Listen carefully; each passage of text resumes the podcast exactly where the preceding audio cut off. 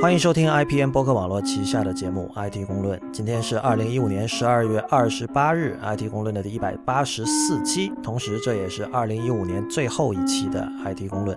我们在这里祝各位新年快乐。IT 公论是一个为成年人准备的科技媒体，不反制、不接地气和失货多是我们的三大特点。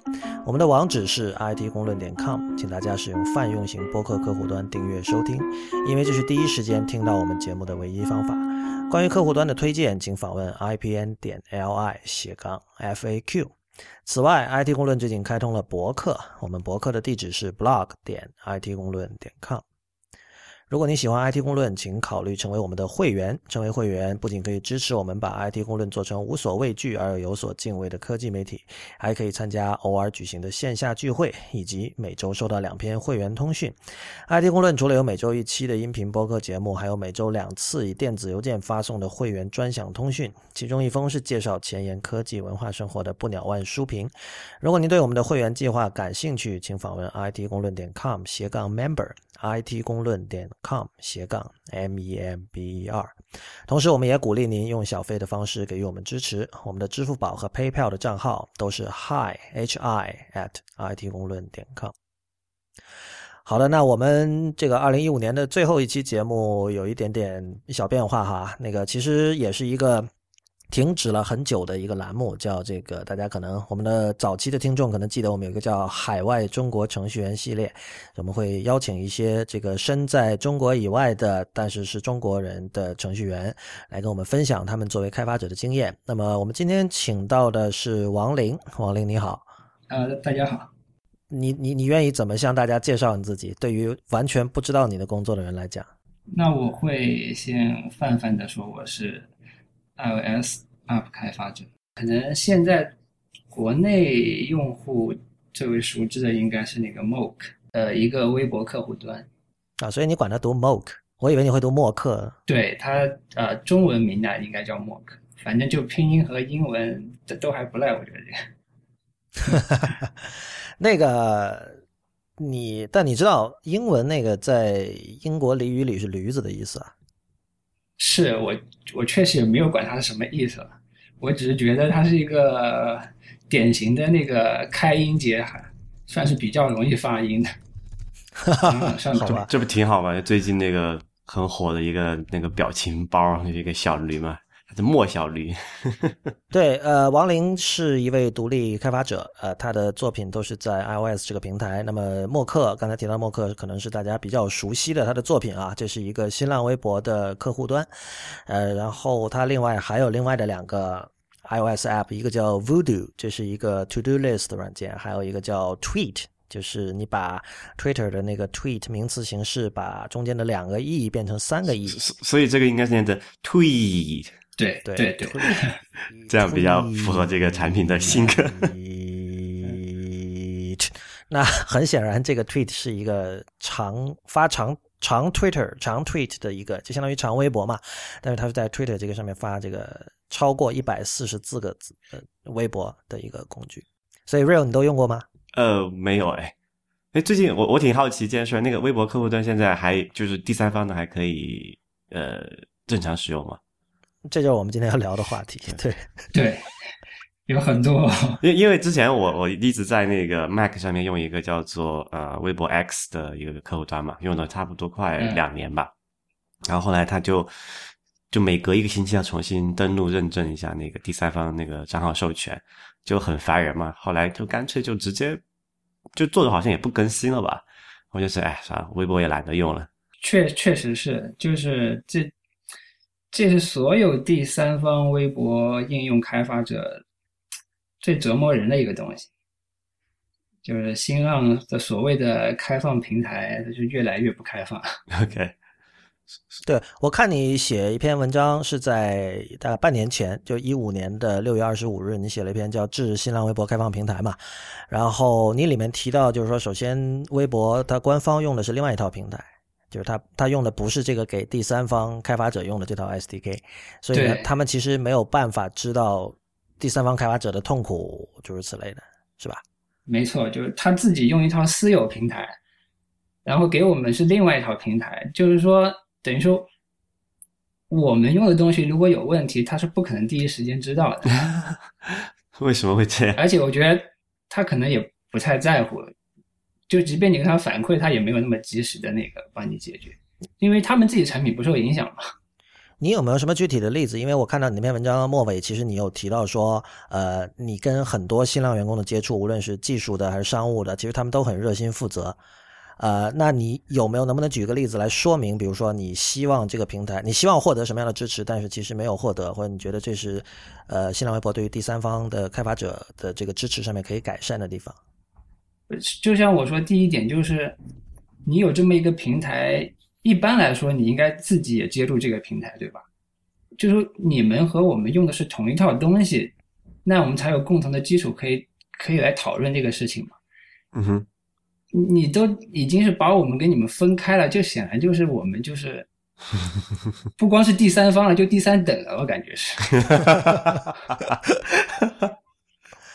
呃，有什么具体的例子吗？因为比如说刚才那个 Real 提到的那个微博 X，我也在用嘛，呃，确实很痛苦。就是像微呃 Real 刚才提到那一点，我现在就是仍然忍受着。就是基本上隔个三四天吧，因为你知道 IPN 下面就是每个节目有自己一个账号嘛，等于我同时可能要管差不多十个十几个账号这样的。那么每隔三四天就会出现说有几个账号说需要重新登录，这个可能是作为用户最能够直接体验到的一个一个很糟糕的地方。没错，就是说如果可能像 Real 一样，他如果只是个人账户的话，你可能偶尔用一下他的那个 Web 版也无所谓。但是当你是多账户的时候，其实对吧？你的 Web 版是无法满足你的需求。对，他那个你说的那个经常就需要重新登录，这也是个权限问题。就之前吧，之前 Mock 其实我就说跟新浪那边的联关系还可以，就是说我的权限不是最高，没有那个口那么高，但是比其他的那些稍微高一点。所以说他你权限不同，他那给你的那个。每次授权以后得到那个 token 的那个有效期的长度不一样。嗯，这个不是所有人都一样的吗？为什么？对啊，就是不一样嘛。它也它也分级别，就是说，可能你刚开始，比如说你刚在开发，那你在测试阶段，可能它就是有一个七天或者还这这个可以理解。但是正式发行之后呢？正式发行可能就是曾经吧，它曾经是可能就是说，比如说你可以申请，你说我需要高一点的那个级别的那个授权。嗯哼。或者说 token 的有效期，反正我记得我曾经是六十天的，就是我觉得可以，就两个月登录一次嘛。对，还可以接受，对吧？然后就是我我那篇文章说的，就是说新浪从去年某个时间开始，它就逐一的开始收紧，然后它就所谓的说让我们用它 SDK，然后就。其实他就是明面上写的一些字儿吧，和他其实要干的事儿不是一回事儿。但懂的人都知道，他要打个幌子，然后就把那个权限都给大家都给降了，然后那个有效期呢也给降了，变成了七天。现在好像是，好像所有人都是七天了。现在，但是，但是他这个不是最关键的问题，因为他在缩短有效期的时候，他同时他也开放了原来没有开放的那个所谓的叫 renew 那个 token 的一个。呃，refresh token 的一个接口，原来比如说你是六十天对吧？六十天到了以后，你没法 refresh token，你的原来 token 就过期了。那这个时候你就必须重新登录。但它现在，它虽然把那个 token 有效期缩短了，但是它开放了 refresh token 的一个接口，就是说，比如说你要是七天对吧？你在第六天的时候你 refresh 一下，你又重新得到一个新的七天。啊，那这个也可以解决这个，就是起码用用户不会受到干扰嘛。但是就有些人，因为他七天还是。比较短，比如说你两个星期没用，你想想看啊，在你再开始用的时候，就不行，那你就必须重新登。对，所以说它就稍微短了一点，我觉得。他他们对自己平台还蛮自信的哈，一定要七天里面每就至少每周用一次才不会重新登录，是吧？不是，他他自他家产品没有这个问题啊，他自己不受影响，因为他不是用这套东西，跟我们不一样的，嗯，完全不一样，他的授权系统都是另外一套。这里牵涉到一个问题，就是你觉得，比如说他们为什么会这么做？是不是因为他们发现，其实现在已经不存在一个说特别活跃的第三方新浪微博开发者社群了？因为其实这次我找到你，因为我王林，我们我跟王林认识其实很多年了，然后刚开始的时候你就在做，你就是你在默克还在筹划时期的时候，我们就见过面，我们还聊过这个事儿嘛。然后现在做了有多少年？三年四四年？我觉得不止吧，五年应该有吧。一零年的时候，呃，对，从我自己开始做，一零年可能发布都要估计快四年了。如果从我自己发布前开始做，是估计得将近五年了。对，就是就是，我觉得你是一直很有韧性。就是其实现在你不要说微博了，就说 Twitter，我们在节目里也以前经常讨论嘛。就是现在第三方 Twitter 开发者的日子也不像以前那么好过。那微博来说，呃，我我其其实就是一方面我很佩服你这种坚持，另一方面我也注意到，确实，呃，网上还是有不少默克的粉丝。因为那个，比如像在我们的听众群里，有时候，呃，有人会是听众群还是哪儿，我不记得，反正经常会我见到有人说，哎，你为什么用官方客户端？你不用默克或者什么？我自己呢，我早年用过默克，但是后来我也是意识到，就是说，好像有一些功能你在无论是默克还是其他第三方客户端上都可能做不到，所以呢，我就回头在 i i iPhone 上继续还是用回了官方的那个客户端，这是一个不得已而为之的一个选择吧。对，所以说你那个，你刚才说什么是由于？开发者不活跃，那 那显然就是被扼杀了嘛？不能不说是因为我们不活跃，然后进一步缩紧了这个政策，就是因为它本来就没开放很全，然后它现现在又越收越紧，这这哪个是原因，哪个是结结论？呃，但所以比如说，我想问一下，比如你现在三个作品嘛，三个 App，嗯，这哪哪一个 App 给你带来的收入是最多的？现在是默克，还是默克是吧？是这是一个大比分领先还是什么状况？对，主要就是默克现在。OK，那所以就是说，在你看来，虽然这个，比如说，如果是一个新人，他想进入新浪微博第三方开发这个这个领域，你可能会觉得现在吗？对，现在你可能会说不是那么景气，但是对你个人来说，由于你有过去的积累，你觉得这仍然是一个可以做的事情，是这样吗？没错，现在你要新来做这个。不要浪费时间了，真的不是不是有一个跟我竞争关系的问题，偷偷的不要浪费这个时间精力，太折磨人了。我不知道，就就是这种给第三方开发者分层级的这个做法，是不是中国才有的一个做法？因为那个前阵子腾讯在北京做了一个那个 VR 的开发者沙龙嘛。然后腾讯自己也搞那种各种虚拟现实的东西，然后他们也有个 SDK 给开发者，然后他是把开发者分成了好几级，一共一二三四五级，就是最高级叫核心开发者，然后是高级开发者，然后是中级开发者、初级开发者，最后是爱好者。呃，比如说他他区分这些的这个方法，就是说，比如核心开发者是你必须在 Gear VR 或者 Oculus 上面已经有上架的内容，然后高级开发者就很有趣了，他的意思是说你你有。买过，比如说 Oculus 的呃 Oculus Rift 的那个开发者的那个套件，并且正在为其开发内容。就你光根据这一条来看，其实你看不出这个人有任何高级可言嘛？就他只不过是我花了两百美元买了那个东西，是吧？呃，我不知道新浪微博是不是也有内部有这样的一个对开发者这样的一个区分？他没有一套公开的东西的。就所有东西都没有说什么说明，没有这种条款，就是你就自己去联系，自己去一点点要，就是没有这个明确的东西是最让人头痛的，你知道吗？这不很中国特色？对啊，这太 太费太费神了。新浪不是一家科技公司，从来都不是。所以，所以，所以你现在，比如说是，或者我这么说吧，就是是什么支撑着你继续做默克？是因为惯性，还是说你觉得未来还是有很多可做的？其实我不觉得未来有什么有很多可做的，不，当然我有很多想法了。就是说，如果我不被束缚的话，是有很多东西可做。嗯，有很多想做没能做的事儿，但是这就不是我的控制范围内的东西。对，那那你为什么？比如说，当然有可能你已经在想别的一些别的点子，可能你暂时没有公开出来，是这样吗？还是说，老实说，我这人也没没多少点子，我 太单调，真的。其实你说为什么做？当时我曾经有一度我已经不想做了，但是就像你说的，其实还是有一批那个忠实的粉丝，就是他们时不时问你啊，什么时候有那个 新的版本啊什么的。嗯，那这里我我我我想这个时候你脑中肯定想的就是说，可能需要有 upgrade pricing，对吧？对，说起来有一系列的问题，现在做 iOS 开发。呃，就是 iOS 开发的问题，其实我跟 Real 在之前几期都讨论过，对，连续这个断断续续讨论过很多了哈。那个我这里想提出的一点是，你在刚好你在一年前写过那篇文章，就是讲，那就是因为是在也是差不多一年前吧，一四年底的时候，苹果不是推出了那个对中国区推出了那个一元的那个 App 嘛？对的，从那个时候开始有一块钱的 App，然后你当时写了篇文章分析了，就是说，因为你当时没有降价，但是你的一些竞争对手像 Waco。他们就降到了一元，然后你仍然保持在十八元。现在默克也是十八元，对吧？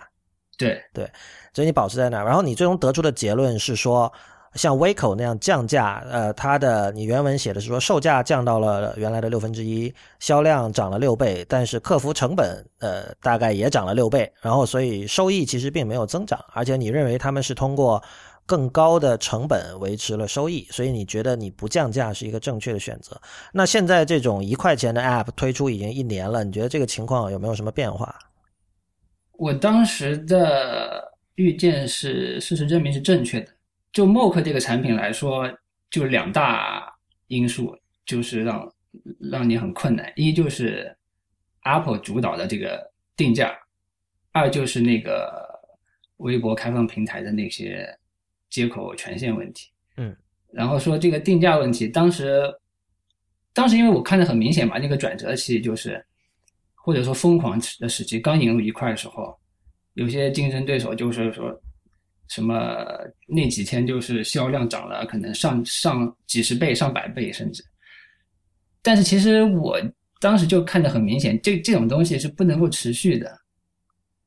然后你的，但是问题是你。降价以后，然后你再想把价格反弹回来，这其实也挺困难的。但他们他们改回来了吗？没，呃，他们没有改回来。但我不知道他们为什么没有改回来。所以现在，比如 Vico 仍然是一元。对，OK。那这个这个对你会不会就是在就经过了一年的时间，对你来说形成了一种更大的不利的局面？是啊，我当时的分析就是说，你看吧，我的收益大概降到了一半左右。当时啊，嗯。一元这个定价引入以后，我价格没变，竞争对手降到了，它大概从六块降到一块吧，嗯，然后现在稳定下来也看，就是在那个之前，大概我的收入是，比如说我是第二名的两倍，第三名的四倍，啊，然后现在可能现在我当然排名比他们高了，本来他们卖六块，我卖十八块的时候，基本上还是。我在那个榜上在他们前面，也就是说我卖的个数也比他们多，然后定价比他们高嘛。嗯。然后现在他们就排名基本上到我前面，但是那个那个收益不是有一个什么收益榜对吧？就 top 收益榜 top grossing，top grossing 啊 top 啊对 top grossing，收益榜上你可以就是说我基本上还是一直在他们前面。对。也就是那但是从我自己这这边看来呢。其实我收益已经降了很多了，嗯，就是说当时我他们的两倍四倍，现在可能我他们的一点五倍三倍，但是我自己的收益已经变成我当时的一半不到了。呃，这个是因为你在排行榜上被挤下去了，所以能见度变低了，是吗？我觉得这个不是最主要的，最主要的就是一块的一元的那个 app 已经侵占了所有的那个，不光是那些侵占了所有的那些榜单，也侵占了人们对这个。App 定价的一个接受度，就大家都觉得应该一块一块钱。对，那你觉得降到一块钱这个有没有做到？因为因为有一种说法是，比如说六块钱对于很多呃中国用户来说仍然会考虑一下，仍然会嫌贵。那么降到一块可以进一步的降少他们呃减低他们的这个付费门槛，那么使得这个有更多的人有这种付费买软件的习惯，对吧？因为你给一块钱总比你给零块钱要好。你你觉得这个说法成立吗？就简单说，就看他们降的人是不是买的人更多了呗？你简算一算嘛。我售价没变嘛，所以说我的我的收益大概变成了原来的百分之四十吧。说它就是说我的销量嗯变成了原来的百分之四十，然后那些从六块降到一块的呢，它的销量变成原来的三倍嗯，但是它降价降了降到原来的六分之一，所以它的收益变减半。不，我的我的意思是说，你有没有觉得其实这个市场变大了？因为他们对就是那种支持一元应用的人的说法是，可以让更多的人会花钱买软件嘛？是啊，我说没错啊，嗯他们他们买他们软件的人是原来的三倍，嗯但是他的单价变成原来的六分之一，它的收入总收入变成原来的一半呀，只是嗯，OK，成本是原来的三倍，呃，那个客服成本对吧？收益变成原来的一半，你觉得这是划算的吗？所以你经过了一年，你对你原来的这个定价的这个想法是没有变化的，你你从来没有打过一元一块钱的折，未来也不准备打。没有，OK，但是也没用了，你现在不跟进医院也没有用了，嗯这个市场已经理念已经变变成那样子。好吧，那那个比如说你你在未来你有没有什么具体的想法来呃来来对应应对这个问题呢？因为就是看起来默克仍然是目前你主要的一个产品，呃，那我目前看来你也是准备一直把它做下去，就包括你像你刚才讲的说，很多人会期待你未来有新的更新啊，就比如你会不会考虑用比如说某种 in-app purchase 的方式来做一个这个。应用内的付费来实现部分的实现这种 upgrade pricing，或者甚至是按照有一些开发者的做法，就是做一个全新的 app，就是那就重新卖了。这我们就不不说默克吧，就是说你说怎么再往下做吧，比如说作为独立开发者，嗯一一种方法就是你就不要做中国市场，对，这是其实是很多年之前有很多国内的开发者，就是怎么说啊，就是想靠写 app 赚钱的国内开发者的一个一种看法。是事实证明，从我亲身体验来看，真的太难了。什么意思？你说就是等于说中国开发者面向非中国市场太难了。是面面想卖卖给中国人挣挣到钱太难了。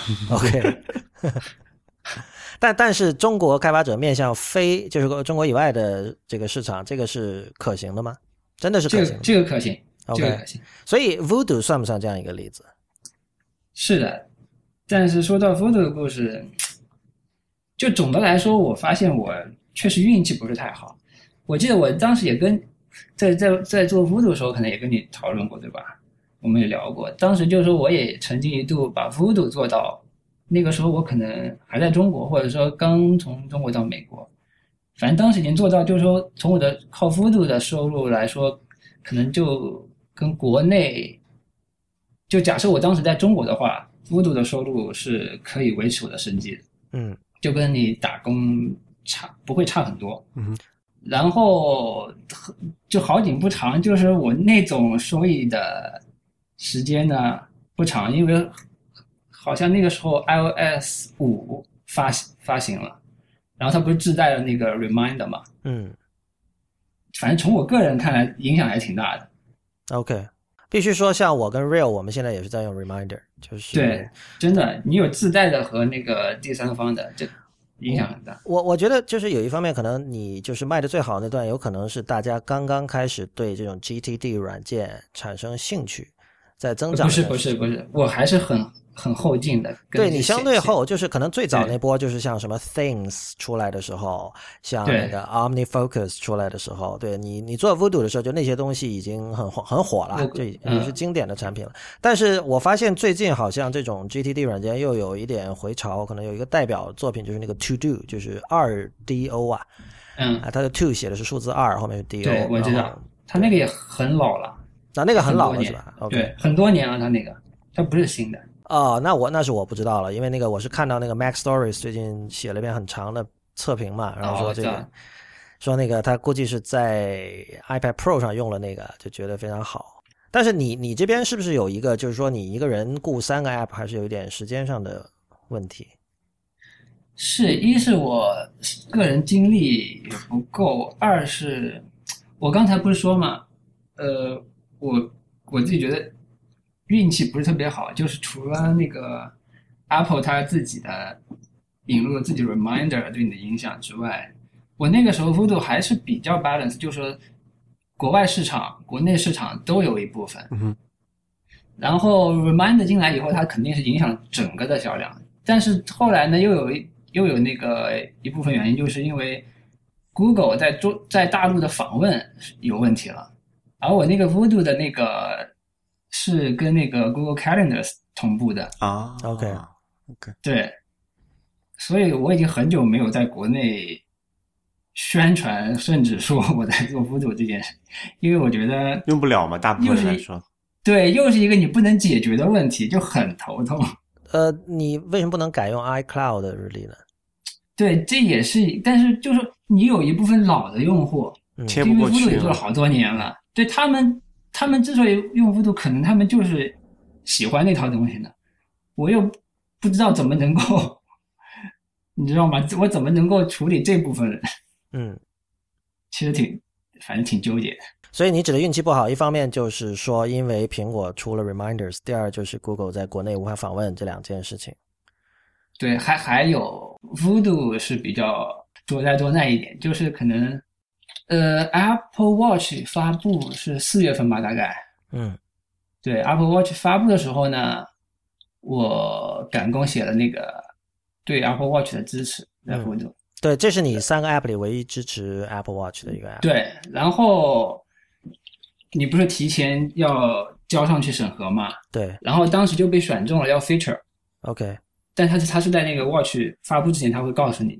嗯然后呢，他们提出了一点一点点改进的意见，就希望怎么样会更好。嗯，然后我就根据那个改了，然后我再提交，然后那边 review 的时候就就说 review 不过，因为在真机真机上没法跑，但当时我没有真机嘛，对对，真机没法跑，然后这事儿就黄了。然后事后证明，就是确实是系统的 bug，OK，对，然后反正就就这么还没完，你听我说，然后我就扔在那儿很久没管了，然后直到 Watch OS Two 发布了，对吧？嗯，然后哇，中间跳了好几个月啊，到 Watch OS 2了一下。对，因为没办法嘛，这个完全没办法 fix 的东西，然后就我报的那个 bug 他们也 fix，但是呢，呃，Watch OS Two 它是一套完全新的 SDK 嘛，不是出了。嗯你可以用一，你也可以用二，但是我我比较负责任，就改成了二了，就是全新的写了一遍用二写的。然后呢，那个时候我有 Watch 了啊，我在模拟器器上跑没有问题，但是我要往那个 Watch 上装呢，十次里面有九次装不上，哦，就是说它又有一个系统的 bug，就是说你可以验证这不是你的 bug，因为模拟器上可以跑。嗯然后真机上呢，可能很难得能装上一次，但绝大部分你去你去读那个 log，你就发现它底层的那个这个系统的问题，就是说它安装失败、安装失败之类的东西。然后我就 totally 放弃了，我就放弃了。没再管了。但是现在我看那上面写的显示还是支持 Apple Watch 的。是啊，支持 Apple Watch 就是在那个他要我 feature 我之前我提交那个版本，他不是我已经提交了吗？他已经审了吗？啊说哎不错，我要 feature 你，但是你给我改进一下。对你，你能不能说一下这个改进是什么？改进可能就是我都记得不太清楚，太久。但是你觉得这是一个合理的要求，对吧？当时是是是，改进是没错的，，OK，就可以改改，不是这个 feature 是没有问题的，嗯实现也没有问题，就是系统系统 bug 嘛。所以你现在看到那个版本，就是说他让我改进之前的那个最原始的版本，，OK，但是之后两个版本都没办法提交。然后这事儿你也放弃了，你也不准备继续跟他们再沟通解决或者什么。这太没用，这个太效率太低了，这个事情。我我前两天看到你在那个 Twitter 上在吐槽这个，就是苹果的那个 Radar 系统，就是苹果的一套呃让人可以提交 bug 的一套系统嘛。所以你这方面是有很多经验的，是吧？你是有认认真真的提交过很多 bug。是啊，我提交过可能四百个 bug，四百个，你是解他们解决了多少呢？估计四十个应该有吧，四十个可能。对，我是看到你当时就是在就这件事情在抱怨，就是说这个你提出就是说，因为你是比如说你你作为一个独立开发者，如果有人跟有你的用户说你的某个 app 有 bug，你肯定会第一时间去修嘛。对呀、对，我说它不是个人的问题，它是那套系统的问题，它那个 OK Radar 系统的问题。嗯首先，它是一个非公开的一个系统，就是一般你有很多那个 bug report 系统都是你可以看到别人检索到提过什么？对，别人提了什么，对不对？你可能就能找到说，哦，他已经报了这个 bug，、嗯哼，那你就可以给他加一就行了，对不对？说我也遇到了这个问题就。或者是知道补提供补充信息嘛。嗯对，但现在就是所有人都是在自己，就是你不知道互相之间的信息的情况下，自己去埋头研究你遇到的问题。你想，每个人都独立去研究这个问题，然后独立的去做那个能够重现问题的这个 demo，然后独立的报告给他。哎，这这就是这很民科嘛，对吧？民科的状态就是这样，对吧？简直无法想象这么落后的东西。就是你，你并没有在一个前人的一个体系里，对吧？先了解其他人做过什么，然后自己闷头就是。人人力资源的极大浪费啊！嗯，我我对这个像 GTD 软件其实有一个想法，就是说现在好像就如果说你是轻量级用户，比如说我觉得我是轻量级用户，Real 你你也是吧？我不算，其实你就不是用户。对我不是 GTD 的用户。OK，对，就是像我我要做那些事情，reminders 确实可以完全解决。所以我觉得，如果作为第三方开发者，你可能你必须去做那种比较复杂的、比较 sophisticated 的 GTD 软件，才有可能活下。然后你卖的很贵，然后才有可能有生路。王林，有可能我觉得没错，有可能，很有可能。但是问题就像你说的一样，我也不觉得我自己是 GTT 的用户，那你为什么要做呢？所以我没有做成一套 GTT 的系统啊。Voodoo 它不是一套那那种啊，所谓的 GTT 的系统，所以就你分的它是对我就叫，所以我叫它 Easy to Do 嘛。它其实是一个很简明的一个东西。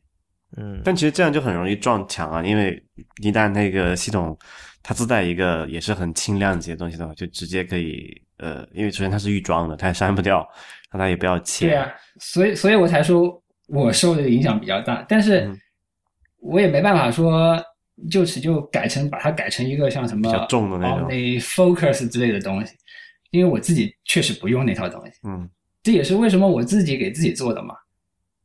嗯，对，但我我有点不明白的，当时就是，这就是你当时提出做 Voodoo 的时候啊，就是嗯如果说你只把它视为一个 To Do，其实它可以发挥的空间就很小。比如说 To Do 是什么？无非就是我写一件事，写五件事情要做，做完了我把它勾掉，然后你加你再加点花儿，无非是跟什么系统日历的绑定啊，然后加一点 notification 啊，提醒一下啊什么，然后后来有什么跟 Siri 的整合啊，就这些东西嘛。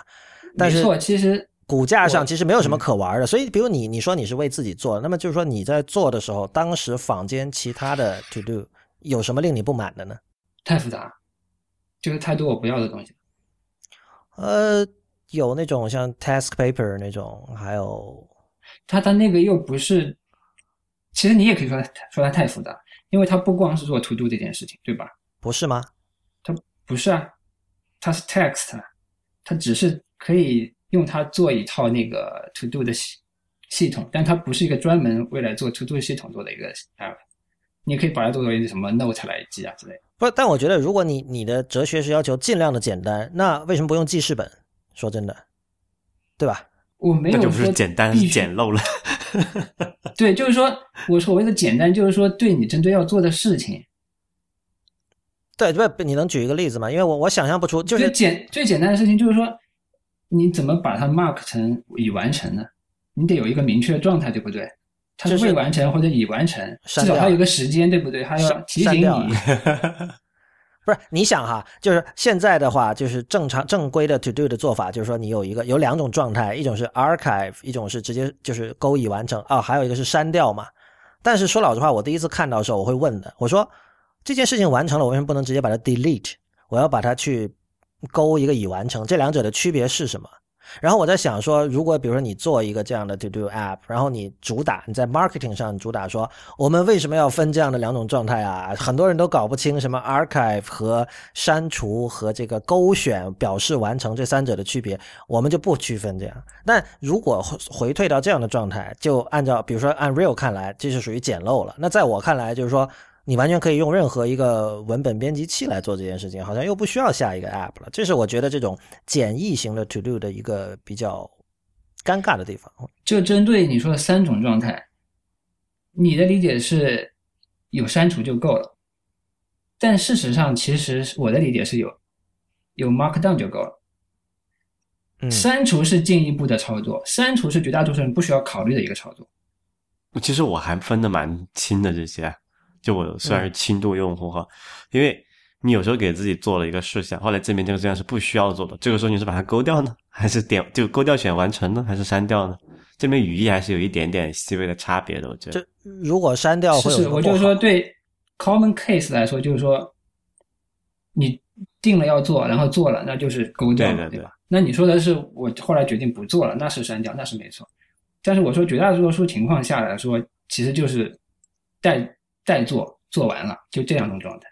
嗯，对我刚刚那个不是一个深思熟虑的想法，但是我、嗯我确实之前有考虑过这事儿，就是有时候我会纠结于我究竟应该勾掉它，还是应该把它删掉，因为呃有时候勾掉加 archive，你可能会想说，哦，我日后可以回头看，但是你知道这这种情况从来没有回头看过。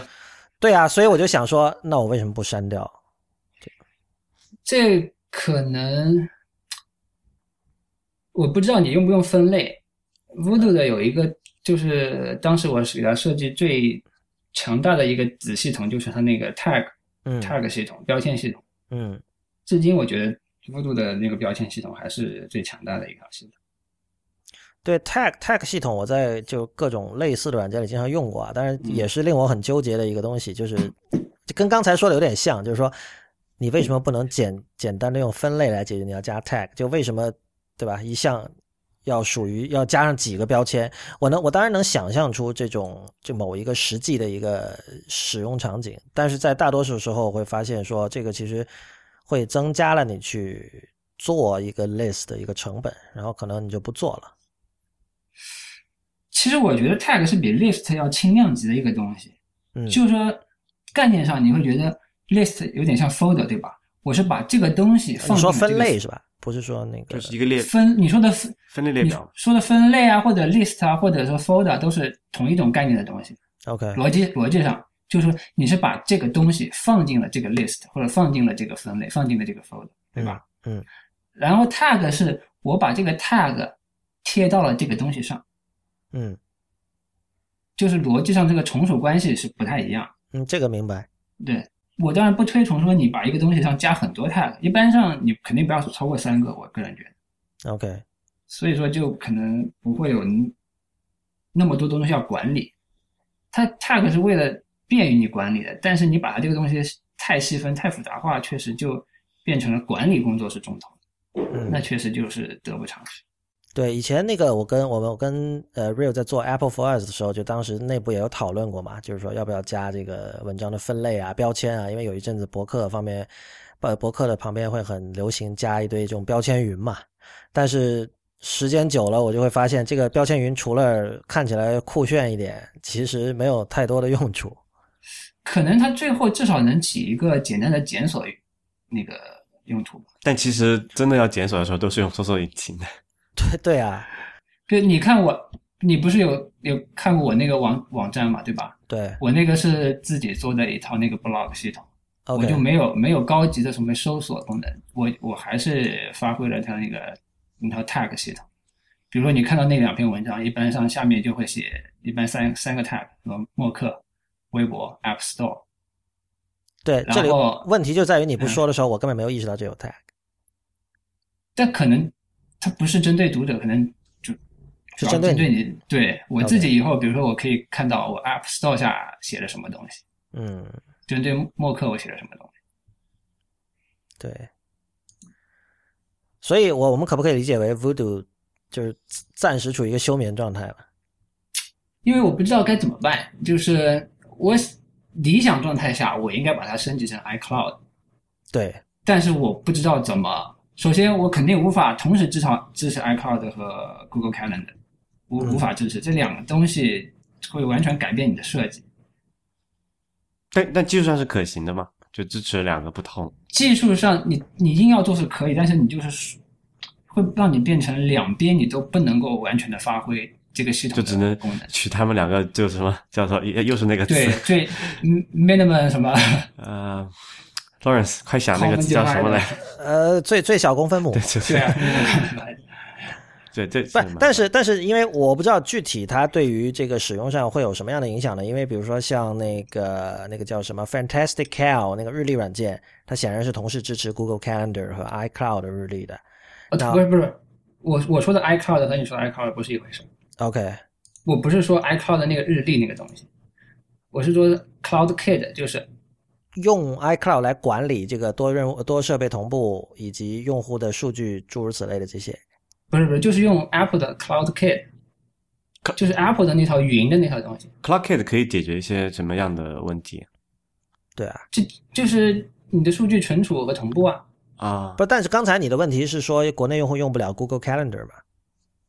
对，但是 Google Calendar 它除了数据存储和同步以外，它还有个 Web 界面，嗯，那就会有一个完全就桌面版嘛，相当于你的就等于说理想状态下，我应该把那个数据的存储和同步换成 Cloud Kit，就全套都换然。后对，然后我要提供一个比如说 Mac 版，这样我才能够跟原来的差不多。就说你从访问上来说，你可以代替原来的 Web 版。所以，所以其实你从那个数据来看，他们很多就已有的用户，他们是在手机上添加之后，然后在啊、桌面上用浏览器，就是上那个 Google Calendar 去管理嘛。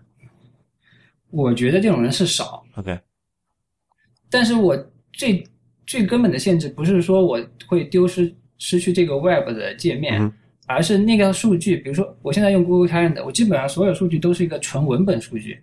OK，然后如果我换成一套真正的数据库，比如说 CloudKit 等等，那我可以把很多数据就用原数据来表示了，我整个可以重新设计。那其实是更好的一个选择。对啊，那是个更好的选择。那那你为什么不做呢？对啊，那为什么不呢？就我就说了，他有一部分老用户他已经习惯了，或者大家就想用那个啊，Google Calendar 那条东西。那你可以做一套新的嘛。它很可能因为当时我那个主打的里面几个 feature list 很重要一一个就是跟 Google Calendar 同步，你可以在 Google Calendar 添加一个一个事件，然后就同步成这里的一个 task。明白。很可能当时那些人买你的东西就为了这一个呢，那那对吧？然后你现在跟他说这些东西没了，那那你可以重新做一个新的嘛，就是那个 Voodoo 是 for Google user 的，然后这个比如说有一个新对啊，除非你什么 Doodoo 之类的是 for Apple user 比如。说你呃你另外单卖的一个东西，你可以做成。对，但是我又不知道那些人愿不愿意再买你一次。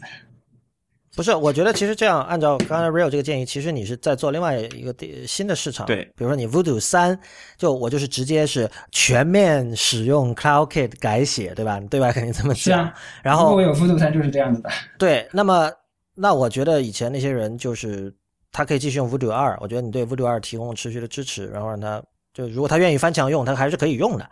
但是我觉得其实你就你并没有这个 obligation，你并没有这个义务说哦，我出了版本三，我一定要对以前所有的这种呃这个原来的 feature 全都要完全支持的，我觉得是这样。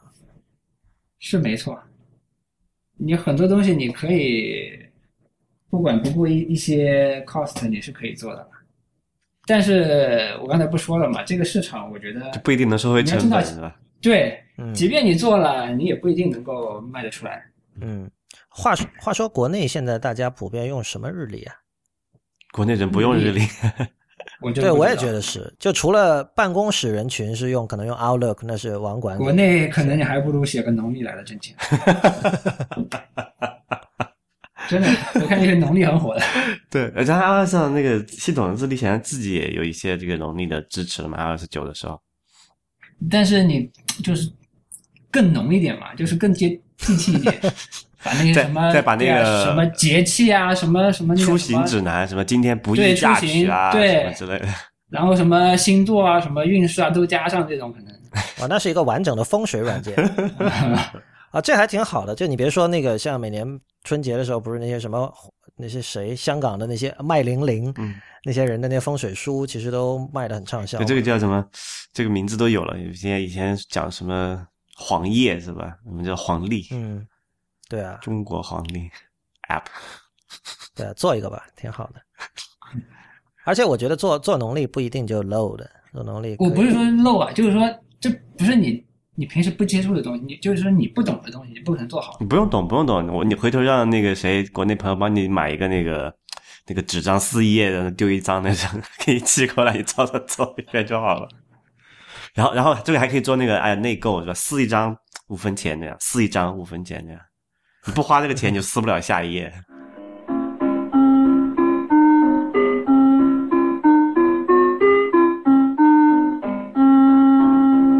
我们来说一下那个 Tweet 吧。那个我还挺意外的，你会做这样的东西，因为我本来以为你跟我一样是一个不喜欢长微博的人。说老实话，Tweet 我没有用，我没有下哈，但是他要做的事情就是把一个长篇、相对长篇的文字做成图片，然后发出去，对吧？对它，它其实两部分了，它不是单纯一个那个，另外一部分就是它是一个，就是你所有写的东西可以在里面跟 Note 一样存储起来的一个东西。你希望它成为一个笔记管理加呃顺便发微博这样的一个东西，呃，分别发发 tweet，就是是你一个草稿箱，你可以你不一定要发长微博，嗯，你比如说有些时候你先先记下来，我不知道你会不会，有些时候你会先写下来，然后成熟了以后你可能还要改吧改吧，对吧？嗯，然后觉得成熟了以后你再发出去，嗯所以这个时候它是可以作为你一个草稿箱，你不超过那个长度，它是不会说要让你转成图片的，它就是个简单的发出去一条普通的推。你这个让我想到二零零八年有一个 Twitter 的 app，我不知道你记不记得，叫 Birdhouse。嗯，我听它说过。对它，它就是一个离线的 tweet 写作，就它的概念跟你很像，几乎是一样的。就是说，它叫 bird house 嘛，就是说我把这个 bird、把这个鸟先养在我的这个鸟笼子里，没事儿我写两句，没事儿我写两句，其实就是一个笔记软件。然后他的意思就是说，你不要写完了马上发，不要有这种冲动，这种冲动是不好的，是这种冲动使得我们的 Twitter 时间线上有很多并没有经过深思熟虑的 tweet。所以他鼓励你好好的在这个 Birdhouse 里把你的每一条 tweet 就精雕细刻，然后你过了一个星期回头看，你说，诶，这句说的不错，哎，然后你给发掉。本周有金点句类似于发出去。对啊，对啊，自己的金句 对，所以这也是它的一个功能之一。啊。那这个这个，我嗯觉得就是你在 marketing 上，反正没有让我感受到这一点，就是我尤其我的那个标题就是什么 tweet draft box and OK。long 嗯，好吧，可能因为是名字的原因，就我看到 tweet，我突然想到哦，长微博。对，所以所以这个卖的怎么样这个基本上没有卖吧，我觉得。？OK，嗯，我也没怎么管它这个，这其实很小众了。哎，对，这是我想讨论的，就这真的小众嘛？因为我之前看到那个 MG Sigler，就以前是 TechCrunch 的一个就挺有名的科技记者了，现在现在应该是在 Google Venture 还是哪里，反正是做风投的嘛。他就写了一篇说，这种把超过一百四十字的东西用截图的方式也好，或者用某一个就是同类的软件有不少嘛，就是帮你帮你把它做成一个图片分享。嗯他觉得这个东西很好，因为就是他好像写过一篇叫什么的 Power of Screenshots。那我觉得其实我我我我我是不同意那篇的，就是这个这叫什么 Power 呢？这其实就是大家就偷懒嘛。对，确实截图是最方便的，但是它这种东西出来之后，你也没办法检索，对吧？你要找过去的也找不到，然后就反正就不是一个很好的一种一种。我觉得他是站在那个表达者的立场上来的，就说你最重要的意图是表达的时候，有可能吧，但是就是说，我觉得像有他这样的人写这样的文章，就说明其实这个需求还是不像我们想象那么小吧。应该是挺小众的，真的。OK，我就没见过同类的产品也，嗯你有听过谁哪个很火的吗？我应该是没有。我我觉得可能小众就是因为截图太容易了吧。现在我为什么要专门用一个 App 呢？是吧？我直接截图好了。啊、你说写在 Note 里，然后再 copy 呃 screen copy 一下，那就只能一一屏啊，只能写一屏。啊，那倒是。你如果超过一屏，你就拼，你要自己再拼然后接，美美观程度上稍微差一点。对，但有时候我又觉得这个又不是这样，因为比如说不是有各种分享功能嘛，什么分享到 Twitter、分享到微博什么的，就从我的角度看来，比如我要分享一个东西，我直接拷贝链接给你，就是好像也很简单，但是仍然有很多人是愿意用这个分享功能的。那我不知道这儿是不是同样的情况，就是说可能在我看来截屏很简单。但是我们必须承认，确实有人不知道怎么截屏，而且或可能还有一些人他知道怎么截屏，他也觉得哎有一个按钮让我直接这样做成图片分享更好。哦、你说的就是说，不是你在这里原创产生的内容，是别人你分享别人的对对对在网上的内容。对对，现在分享基本都是这个意思吧？现在 现在分享很少意思说我写了一个分享给别，人。因为刚才我们在说那个 tweet 嘛，它那啊个是，啊。对对，那是那是。啊，你说的那个，我觉得还是直观吧，可能直观。OK，一来是你直接嵌入的这条图片，一般嗯。你就直接点开看；二可能速度，嗯，毕竟你要再跳跳转一次，对吧？打开用浏览器打开，现在我不知道你有没有这个，我我说真的，真的五秒钟打不开，我基本上就放弃。五秒钟打不开什么？就一个一个连连接。对啊，链接啊。那我觉得这个纯粹看这个链接有多重要，因为就是我还是 但问题就是你不点开，你也不知道。哦，那那不一定，那不一定，那不就是我我不点开，我不知道这个链接是不是真的有价值。但是你知道吗？有的就是你们肯定也有嘛，就有那些话题，你一定是想看的，你知道吧？那我就愿意等。那要看它前面那个就是链接，就是这个叫做 the text around the link，就是链接附近的文字是怎么写的嘛？啊对，还有包括那个链接本身是怎么写对，如果它是就看这人广广告打的好不好。对。我写的是 mp 点儿微信点儿 com，估计就不愿意等了。对对对，那是肯定的，不是，而且也看，说实话，这种东西就是有光环效应嘛。比如说那个前两天，你知道那个 Wolfram Alpha 在 Medium 在那个 Back Channel 那儿写了篇文章，是他去追溯那个呃那个叫谁拜伦的女儿叫什么来着？就最早的那个电脑 Ada 的 Lovelace 先驱。对 Ada 哦 Lovelace 的、的故事，然后他做了好多这种历史上的研究、考古发掘，然后说他把以前的一些大家说不清楚的事儿整理出来了。那这这个必看啊，虽然这个文章看起来我不知道他有没有去，因为我还没看。但你想，Wolfram Alpha 这个呃不那个人叫什么？我是 Wolfram 呃啊，Stephen Wolfram 对，对，Stephen Wolfram 写这个去追追考 Ada Lovelace 的生平，这肯定是要看的。有闲的人会看。戳中他的痛点。嗯，那个，我们来谈一下就是未来的一些情况吧，因为那个你你的 Voodoo 现在是支持 Apple Watch 的，所以你对整体上你对于 Apple Watch 和 Apple TV 呃作为一个第三方开发者的平台，你有什么看法？作为开发者，Apple Watch 我已经 说过了，放弃了。这个放弃仅仅是因为就是你你的那个遭遇嘛，就是在它的一点零和二点零里都有一个明明是系统级的 bug，但是让你这种受到了损害。那反正我遇到了呗，不管是是我个人的问题还是怎么样，就我个人来说，我是放弃了，就你不会再给他一次机会了。没有那么多 机会可以耗了，真的。我现在真的，你对 Apple 的那个生态系统投入以后，我现在基本上得出的结论就是，Apple 的硬件你必须等二点零，Apple 的软件你必须等三点零。啊，好吧，所所以现在那个 Watch，其实 Watch 现在的整个对 App 的开发者，其实也并没有什么实质性的收入的影响吧，有和没有都没有太大影响。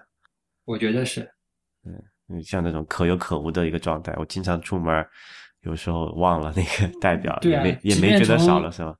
普通 user 的那个角度上，我也带过一段时间，嗯哼，真的就是就不觉得有什么特别有用的，就啊，一一开始你还要习惯一段时间，就把手上穿一个东西，对啊，和那么多年都没有穿东西了，你穿一个东西习习惯一段时间，习惯了以后，这个身体上的感受倒还好，你习惯了，但是使用价值上来说，真的，我当时可能跟跟我个人生活有关，因为我我也不上班，不怎么出去，我 基本上能用到就是去去 gym 健身的时候，对不对？啊，这这个用力还还蛮好，可以帮帮你 track 一下那个，基本上对我来说就这点用处。但是我又想想，这其实也是各种手环也可以是吧？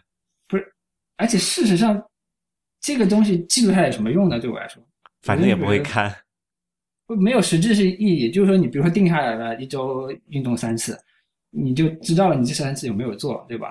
嗯，但是你不需要一个表来告诉你有没有做这三次。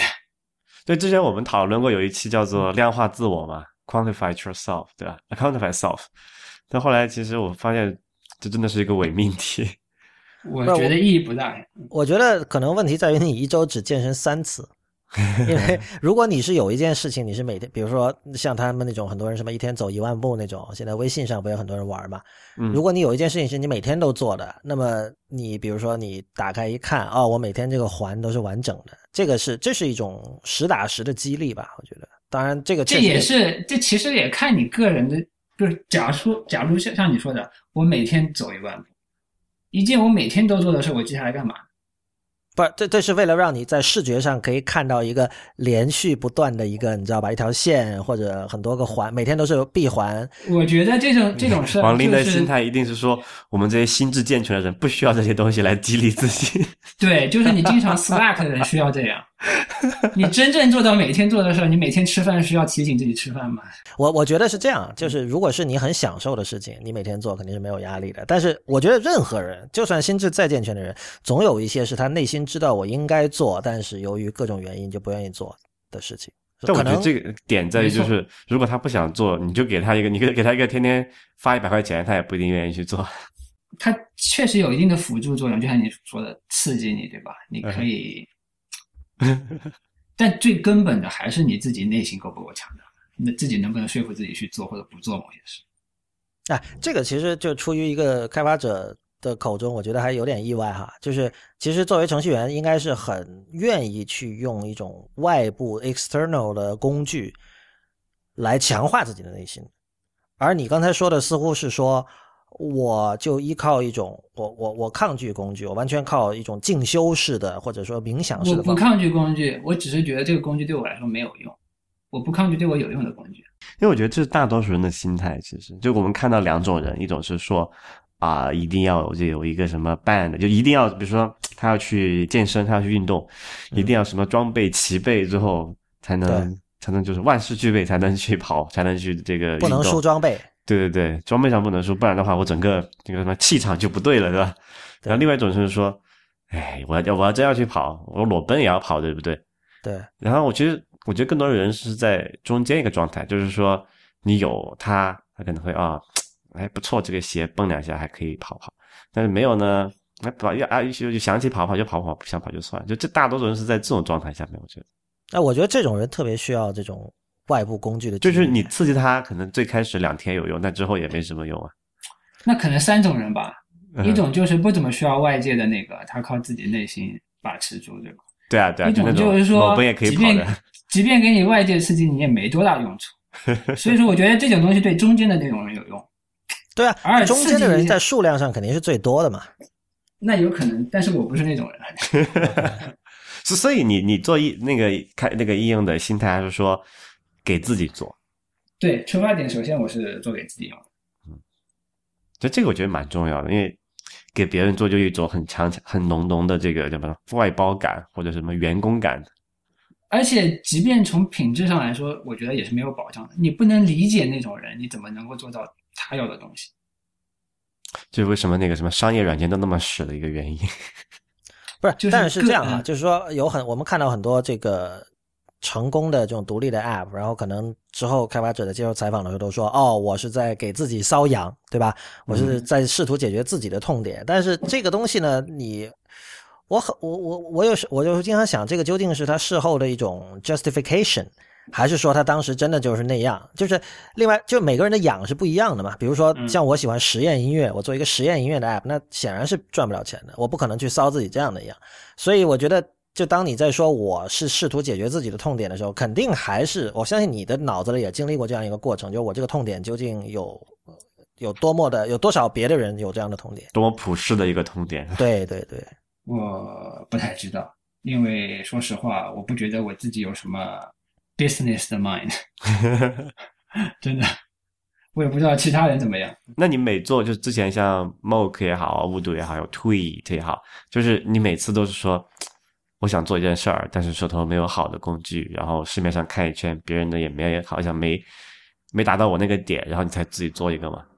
对，首先是必须你自己想要用的一个东西，嗯这其实还蛮纯粹的。也不是纯粹。其实你经历一段时间以后，你就发现，嗯，也不是说你不管 business，就是即便你你现在想好，我想要得想到想到这么一个 idea，对，这是我自己喜欢的，也能够卖钱的，对。但是你会发现，你所能控制只是你能决定它是不是你喜欢的，你不能决定它是不是能卖钱。嗯嗯，所以没有所以你你对自己的评价就是说你是就是你自己的痛点是足够普世的嘛，或者说呃，就经常有人觉得就是很多程序员是很奇怪的，比如说。那比如说我我我跟那个吴涛就经常用一些很古怪的小玩意儿，就别人就其实如果作为一个 business 的话，这肯定是要死翘翘的。但如果说呃你对自己的判断是我我的痛点也是很多人痛点啊，其实这样也没有什没有什么太大关系啊。所以我不知道你你觉得你是哪种人？我不排斥是一个共通的东西，但是我只是说，我根本就不知道它是不是。嗯，就说你你在没做之前，你怎么知道这个东西它会不会流行或者怎么样？不是你的或者这样说，你能嗯说一下，比如你在做默克之前，你的痛点具体是什么吗？就有什么市面上的新浪微博客户端满足不了你的？那个时候，那个时候大家都真的很糟糕。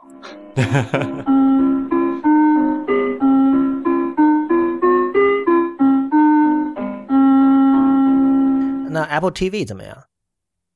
Apple TV 作为用户嘛，作为用户我是中部用户啊。呃，作为开发用户，大家都爱看剧嘛，这个没什么可说的。作为开发者呢？开发者我暂时也没觉得可有什么可做的。就他现在那个被满足的挺好的，没发现什么痛点。不是，就像你说的，这个 TV 你觉得百分之九十以上时间大家干嘛？不是看电视吗？电视，对呀、我也装过几个 app 几个游戏，你你你用过你玩过多少次那些游戏？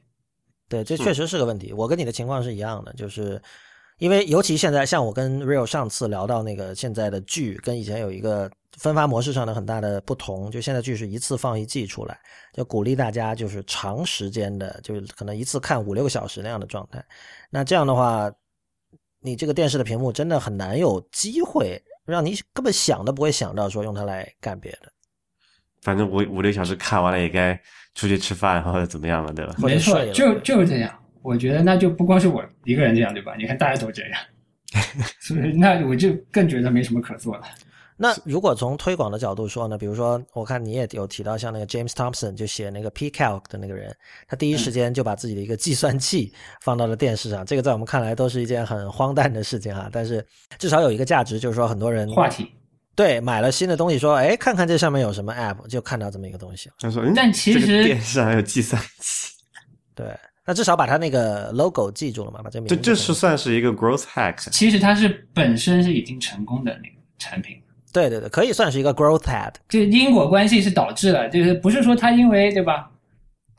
对，那比如嗯说，呃，有没有可能出现像这个呃 Apple TV 版的默克？不可能啊，意义在哪里呢？因为我有，因你人家那个什么啊，那个 RSS 阅读器都做了，Net News Wire 都做了一个 Apple TV 版，我就不能理解啊，我就不可能在上面看啊。嗯，用电视来读文本，你觉得这个 太不靠谱了，是吧？这个对啊？不，但你可以做这个，就是因为现在很多人也在这个，不管是微博也好，推特上面，他会放那个视频链接或者那种 GIF 图嘛。是，其实这个也是一个，就你那它它就不需要一个这个完整的客户端，它只需要个多媒体浏览的一个东西。不不不就不一样。我我的意思就是说，啊如果是在 Apple TV 上这种这种场景上去用，就可能不是说你看，就我们就你相信我，我们三我我觉得哈，我们三个人看微博也好看 Twitter，可能还是以看文字那种内容为主的嘛。嗯，但其实我我留意到周围很多人，他就是直接，比如微博上，他可能看很多那种什么猫片，对吧？嗯，没错或者说这个什么搞我我有笑的视频，一个，我就需要，所以说我现在有三个账号，一个个人账号，一个 Mock 账号，一个测试账号。那个测试账号又把它配置成跟我完全不一样的，我上面另外一个 identity。对，就是要另外一个人，那种人要配置成，就是 follow 一些美图啊、美女啊那种，然后用那种用法来用你。看看那个兼那个什么，这个靠这个客户端的支撑性能怎么样也好，或者是看看那个设计的，对。嗯，要平衡。那同样的道理，其实我觉得这些所谓的副媒体的这种消费啊，其实，在 TV 上做其实还蛮好的。你想，如果你一个屏，它我们现在那个手机上看那个猫片，对吧？一次只能一张一张看，对吧？那你在那个 TV 那么大屏幕上，那可以一次把那个六张或者九张这样，其实还可以。但是你有在 TV 上看过你自己 iCloud 的上面的照片吗？啊、我我我不管是在 TV，我连在电脑上、手机上都不看自己 iCloud 照片。其实就是这个场景到到底会不会出现呢？就是说，对，所所以其实还是这个情况，就是我们都不是嗯那种 typical 的这个 consumer，、就我们不是那种类型不不，我的意思，即便他很喜欢 consume 这些图片的人，嗯哼，他有 iPhone 或者 iPad，他为什么要在电脑呃电视上看那个东西？这里我我有一个例子，我可以说一下，就是嗯我是还算经常用 Instagram 的人，嗯呃，我觉得不是说我我我一开始就是你，我现在让你们想，你们肯定也会觉得说，哎，在电视上看 Instagram 照片应该不错吧？嗯但是我发现呢，我自己因为有一个叫 Tangram 的一个 Apple TV 的 App 是可以看 Instagram，然后我在看的时候，我就发现，并不是说电视一定好和不好，而是很不一样。因为有一点就是说，电视屏幕大嘛，所以基本上你一屏可以看到三四大概十二个照片。然后呢，那个 Tangram 的设计又是它在那个这种缩略图的方式，它是没有显示说每张哪张照片是谁的，所以你看到的就是一个比如说十二宫格，然后每张照片这样的小图，然后点开可以看大图，就那个时候心情完全不一样，你知道吧？你知道，如果是你比如你在 iPhone 上刷的话，你一刷出来的时候，你的余光很难不看到这个图片的作者是谁。嗯，然后你很多时候你可能是根据这个作者决定自己要不要看，对吧？比如是比较亲密的人，你肯定优先看，对吧？呃，大牛优先看，呃，这个 Instagram 为名媛和美伪名媛优先看，是吧？可能每个人有自己的规则。嗯，但是你在那个电视上的小图啊，就是一堆你又看细节看的不是很清楚的图，你有时候真的就是不知道该点开哪张来看。那它产品设计的问题嘛，可以可以强化这些东西的。你刚才描述的场景和我想的就是，它这个 Apple TV 也就适合看看屏保。啊，对，就你的意思是因为是 thumbnail 不够大，不大了以后你也不会愿意去看那些真正有内容、有信息量的东西。我觉得电视就是相比相对来说就是一个很很不 active 的一个媒体，对吧？但其实我我觉得，其实电我我现在最近提就在留意这个事儿，其实有时候还是有一点它的场景，只是我觉得现在可能很多人都没有说再往这个方向上去努力吧。就是说，如果我们把传统的手机上一个应用搬到电视上面去，然后不管你把产品改的怎么好，或者这个重新设计的怎么多么炫，其实都没有解决那个场景的问题。但其实我现在有个。不要求用户交互的一个东西啊，就对不？就我我现在其实有一个场景还蛮那个，刚刚刚刚不是说猫片嘛，然后各种什么搞笑的视频啊之类的，毛片，猫片，cat pictures，猫片 猫片，低清主一姐还是猫片，我不是外国人，对，然后因为因为我太太她就很喜欢在微博上去刷这些东西嘛，然后她除了自己刷之外呢，还会还会。呃，叫做强迫消费，强迫我消费，啊，然后他会经常说把他的那个手机给我看啊，或者是这个，呃，就是分享嘛，就是反正我们分享说分享给我有同样经历，对，就除了分享给朋友这种那这种在网络上的分享之外，还有一种是在现实中分享，就是我们直接把屏幕分享，对，直接把手机拿给你看，你看哈哈哈，这个好不好笑，对不对？那其实，在这种就电视本质上来说，它还是一个叫做 share device，它是一个共享的一个设备，对吧？毕竟那么大，你不可能一个人把这个屏幕抱住自己在那里看，对吧？所以在这样的情况下，它如果说我们把这个投射的功能，就是像 AirPlay 那种类似那种那种那种使用场景，我能够很方便的把，比如说默克里面的这个猫片啊、视频、嗯短视频啊、GIF 图啊，能够比如说刷一下就丢到那个。电视上的那个下面去，然后在一个更大的屏幕上去啊，比较亲密的人之间能够共享一个内容，就是分享一个时光。其实我觉得这个场景还是蛮蛮蛮有用的，特别是呃，一个是说这个是呃情侣或者夫妻，还有就是可能也以后哈，可能更多的是跟这个小朋友啊，就是就是孩子这样，或者是跟长辈这之间呃去分享一些，比如说刚才我们说那个什么时候。看那个图片看的最多，其实是跟自己父母或者是跟自己小孩去去看一些过去拍的东西的时候，你自己作为一个歌客的用户，其实并不会去看这种东西嘛。所以我觉得把那个就使用的场景想清楚，我觉得是可能在是才是说 TV 就是 Apple TV 这一类的应用有前景的时候。那我们现在把那些说把应用搬到 TV 上去，其实都是一个伪需求吧，算是。真正你你回回到，其实这从这个角度去看哈。就其实我们是在还原过去那种，啊，一家人守在一个电视前面去看一个电视，或者是看春晚。举个例子啊，马上要春节了嘛，啊，这种就那那种的 experience，就那种的经历。但其实现在还没有一个比较好的应用。之前有一个那个国外有一个挺好的应用，它就是在这个方向去去尝试嘛。它那个场景就是说。比如说你家里搞个小型 party，然后有好多朋友来，可以把那个一些 party 的照片能够投射到那个一个共享的 TV 的屏幕上面去嘛，也是在这个方向上去去打的。我觉得这这个应该结合刚才那个王林说的这个电视这个媒介很不 active 这一点来看哈，嗯，就是像 Real 刚才描述的那种状态，就有点像我们上前啊就很多前很多集之前的一集讲那个 Storehouse，就它是一个 Apple TV 的一个 app，呃，网址是 Storehouse 点 co 嘛，它就就是让你在手机上它有一个 Storehouse 的 app，然后你可以把它投到 Apple TV 上，然后你在手机上左右的 swipe Apple TV 上就可以看。对，但是我就觉得啊，就是这个时候就我就想到了王林刚才说的这个不 active 的这件事情，就是你刚才一边说，我就在一边想，很可能以后 Instagram 会出一个就类似像王林刚才说屏保那样的东西，然后里边是你可以选嘛，选主题，比如我要看猫片，那就是纯粹的猫片屏保，二十四小时在这个 Apple TV 上给你换猫片的图来放，对吧？嗯那个就这样，我这样的话，大家会觉得就可能比较符合人们对电视的期待。就我不需要干什么，然后有东西就像就像我拧开了水龙头的水，呃那拧开了水龙头一样，水会不源源不断的流出来，内容会源源不断的流出来。然后你如果说像无论你刚才说在 Party 上把手机上的照片投到屏幕上，还是我想说的这种 Storehouse，现在看起来应该就都还没火。然后我不知道这个原因会不会就是因为你要你要用户去多做的这一件事情还是挺麻烦的。就是我觉得任何东西只要你涉及配对就很麻烦。就是说，我们来完整分析这个东西，你要想，我们留给电视的时间有多少？你要说普通一个上班人，对吧？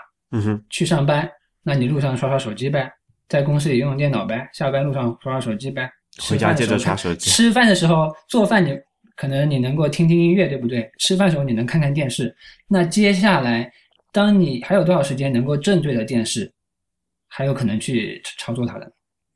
这种时这个间已经很少了。这结论就是说电视就不可能 smart 是吧？它在 smart 你就没有时间跟它玩儿，就是说，它一它一定要 清亮的。对啊最好自己在那儿自己一个人玩的好。所以其实从这个角度来讲，那个那个新的那个 Apple TV 那么那么复杂的一个遥控器，它其实做错了。但是它至少把那个播放快进这些问题，解决，比对啊，比起上一代好很多。嗯，那性能也是一个挺好的提升，有一个更好的平台基础嘛。嗯。OK，我们这个节目叫海外中国程序员系列嘛。那么其实之前没有交代哈，王林现在是生活在芝加哥，对吧？对啊，那你的话，我其实一直想问的一个问题，就是说，因为你，因为我们知道，就是中国现在到美国工作的就是程序员越来越多了嘛，但大部分人选择的是去大公司上班，然后嗯你是，但是你是选择在美国做独立开发，这个反正我认识的人里好像主要就是你，就反正人肯定是很少，所以你现在做了这么多年，你完全没有想过说，比如说我要去哪儿上班什么的吗？其实我很大程度上也是被迫选择的。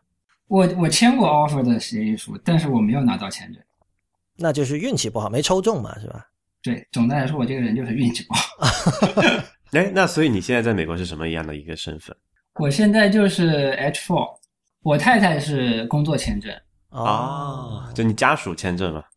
对，是这个是这样的，就是你一次没抽中，我们也有朋友一次抽不中再抽一次，然后第三次抽中了，这种情况肯定也是有很多的嘛。但是你是，我觉得如果你一次抽不中，你就选择不再走这条路了，就还是跟个人性格或者说你的趣味有关系，是吗？就你还是可能并没有那么想去大公司上班。可能一半一半吧，也对，不是。就理想个人理想状态，当然就自己能养活自己最好。但是在现实自己养不活自己情况下，我是愿意去工作的。但是呢，又遇到遇到说你没法工作的问题。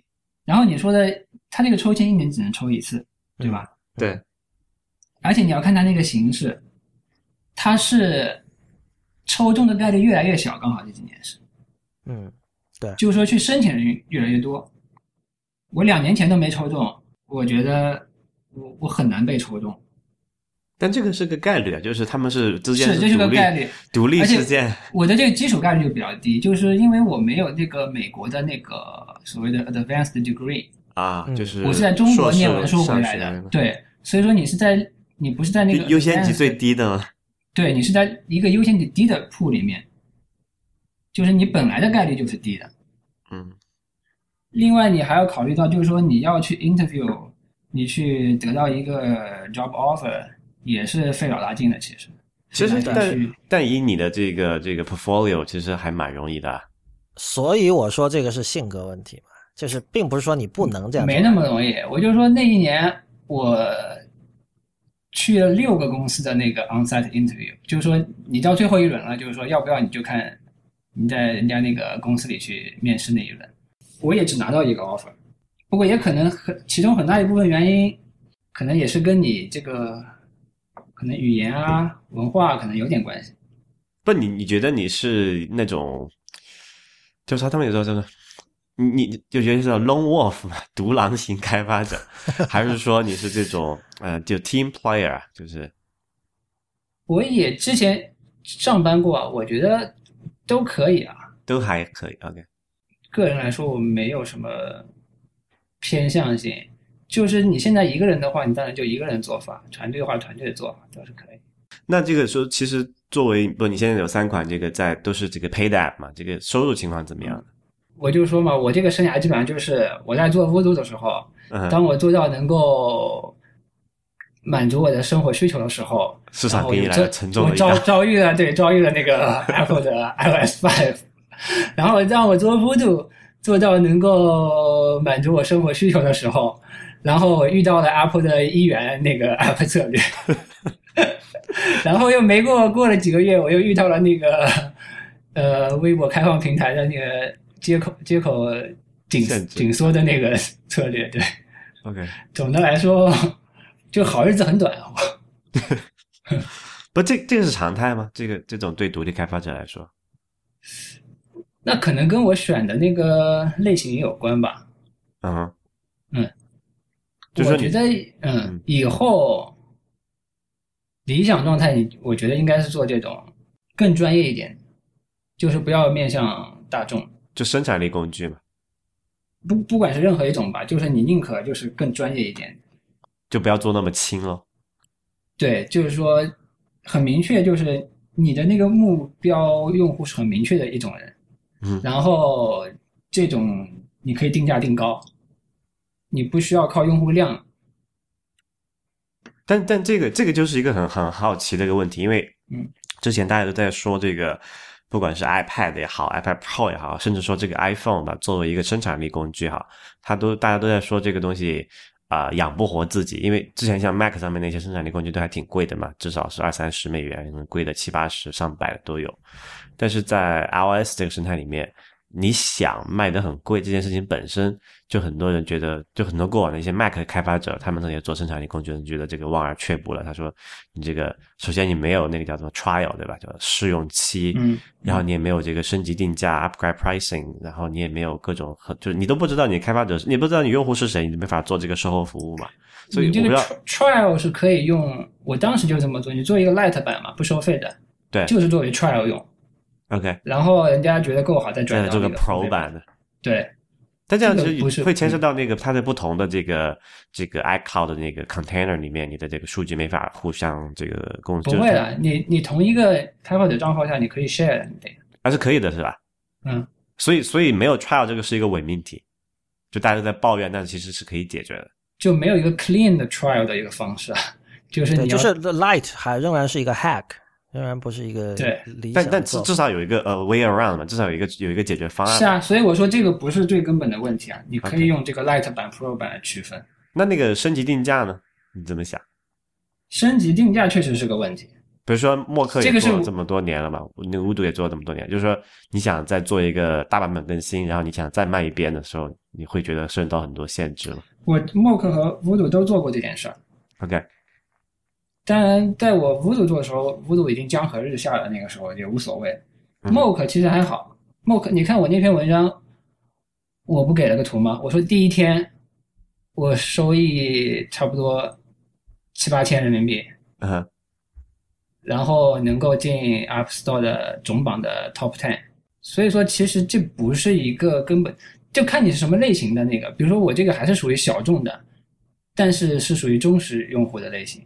啊，这个要说一下，这说的是二零一四年的七月的时候的事情，就是指的是默克二上架，然后上了是付费总榜的 Top Ten 哈。对，OK，主要是你的用户决定的，用户性质决定的。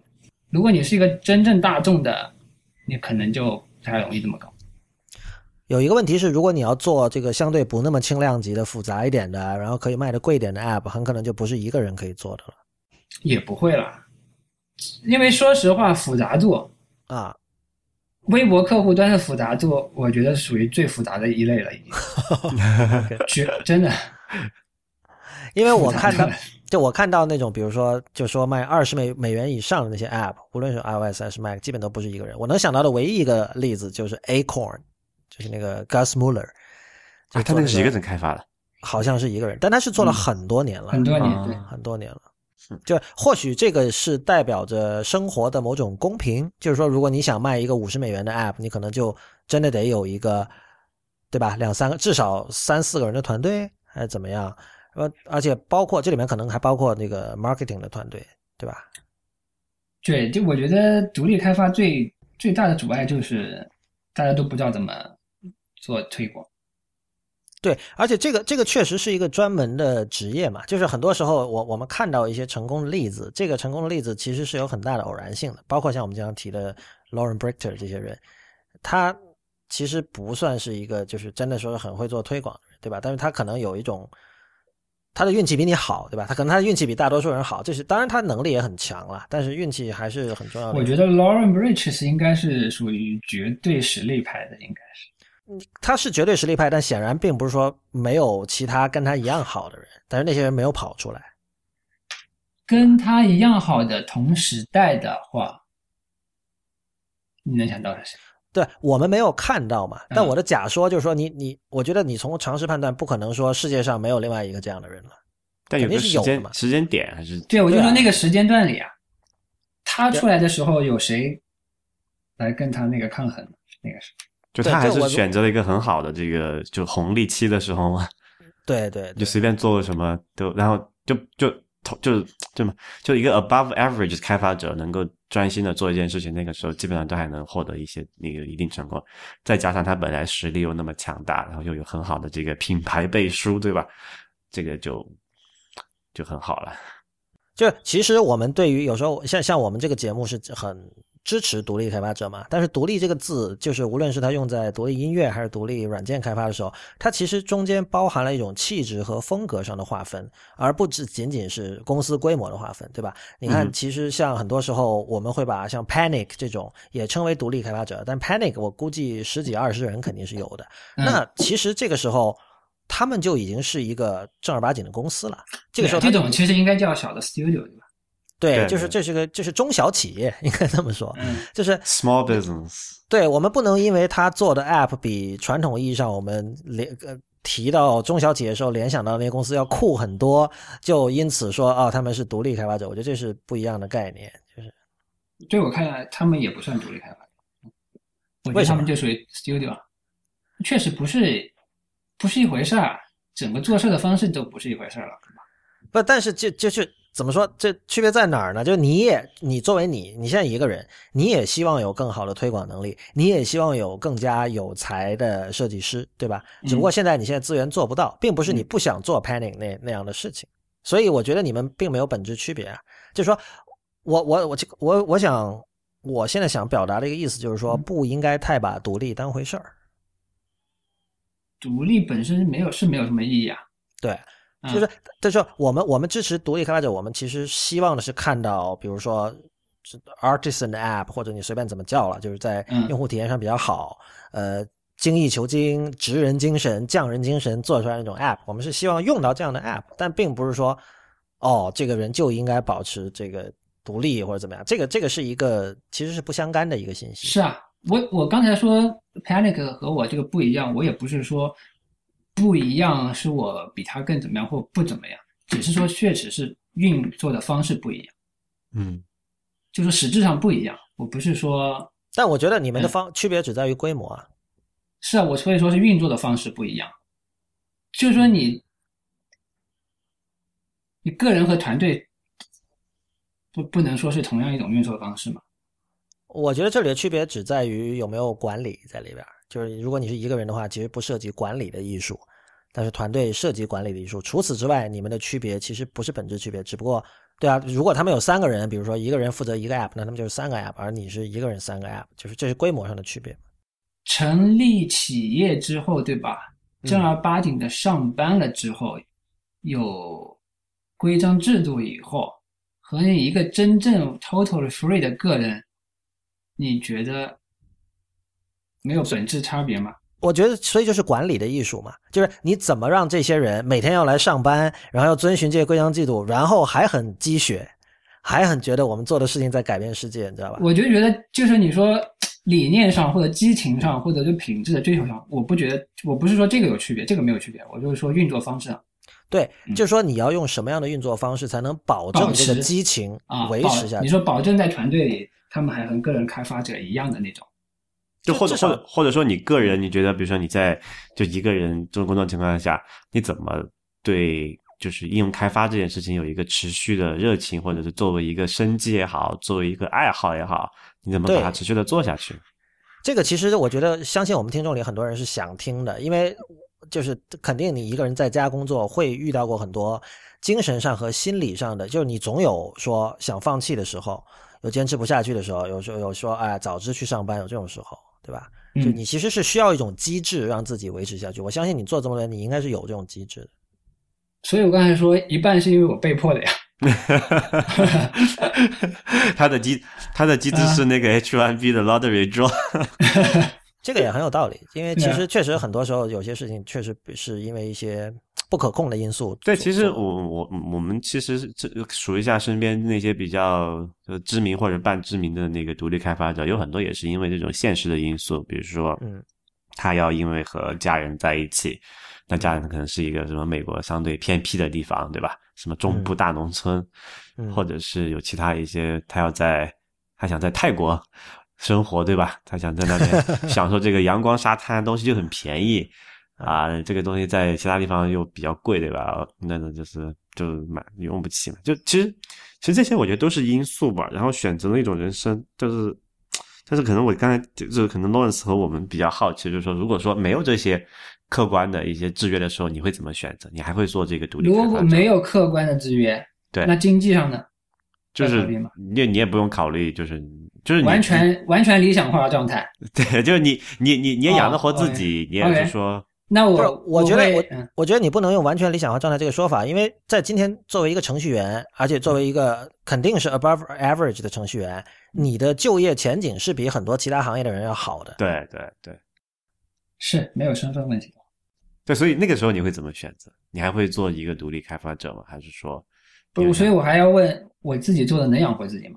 啊，前提比如假设你说我自己做的就能养活我自己，嗯哼那那我是偏向于选择自己做。OK，嗯，所以所以我说是性格问题嘛。对，那其实我们要解决的唯一问题就是说，怎么让更多的独立开发的人会能够养活自己嘛？你才能做出这持续的产出这些所谓的这个 artisan 的这些 app，就是对，而且而且这种就是你看现在这两年大家喜欢谈论什么 the future of work，、嗯工作这个东西在未来这个概念会发生什么变化？那对对那当然，从几十年前开始，我们就发现，就慢慢的这种什么可以保你一辈子的工作，无论在中国、在日本、在美国，都越来越少了嘛。我记得前两天那个 John Syracuse 他们在某一个博客里也提到，就是说 Syracuse 说他的父母在当时也并没有觉得是什么特别光鲜的工作，但是他们那种富足以及就是最终那个养老养养老金，就可以让他们过得很爽。包括就是他们有几个孩子也都不会怎么样，但是今天看来，看起来好像比如 Syracuse 还有他们那些朋友的那工作都挺不错的，对吧？嗯但是整体在这种呃 financial 上的这种保障感，跟他们的父母辈是没有办法比的，所以这是一个趋势嘛。所以包括现在大家也讨论什么异地办公啊，啊，包括像什么有一些公司做这种短租的这种办公室的这种这种业务，所有这些东西其实并不仅仅是一个工作形态上的一个区别，可能更多的是说一个什么是工作。工作意味着什么，对吧？还有这个工作和你的 lifestyle 是怎样的结合？就这些这些东西，其实在这个意义上说，王林过的这种生活是一个代表着未来的一种生活。实验性的人生，对，是这样我。我太超前了嘛。不，其实这样的这例子就一直就有了，只不过这两年就越来越多了。你像你最最典型的像艺术家，或者说跟艺术相关的，比如说像策展人，呃，包括这个写作的人，很多人在很久之前就开始过这样的生活。但是现在就是这样的人越来越多，而且在科技界也开始出现。呃，我觉得是世界软件化的一个，也是一个相应的一个结果吧。好的，那我们今天节目就先到这里。呃，谢谢大家的收听。今天是这个二零一五年的十二月二十八日，也是这个 IT 公论在二零一五年的最后一期节目。呃，在这里再次祝大家新年快乐。那么，欢迎您在我们的社交网络上关注我们。我们在新浪微博叫 IT 公论，IT 公论的公，IT 公论的论。在 Twitter 和 Instagram 都是叫 IT 公论的全拼。另外，我们还有 Telegram Channel，那么我们的地址是 telegram 点 me 斜杠 IPN Podcast。同时，也欢迎您收听 IPN 播客网络旗下的其他精彩节目：太医来了、选美、High Story、无次元、博物志、硬影像、未知道、流行通信。内核恐慌以及最新开通的陛下关，我们下期再见。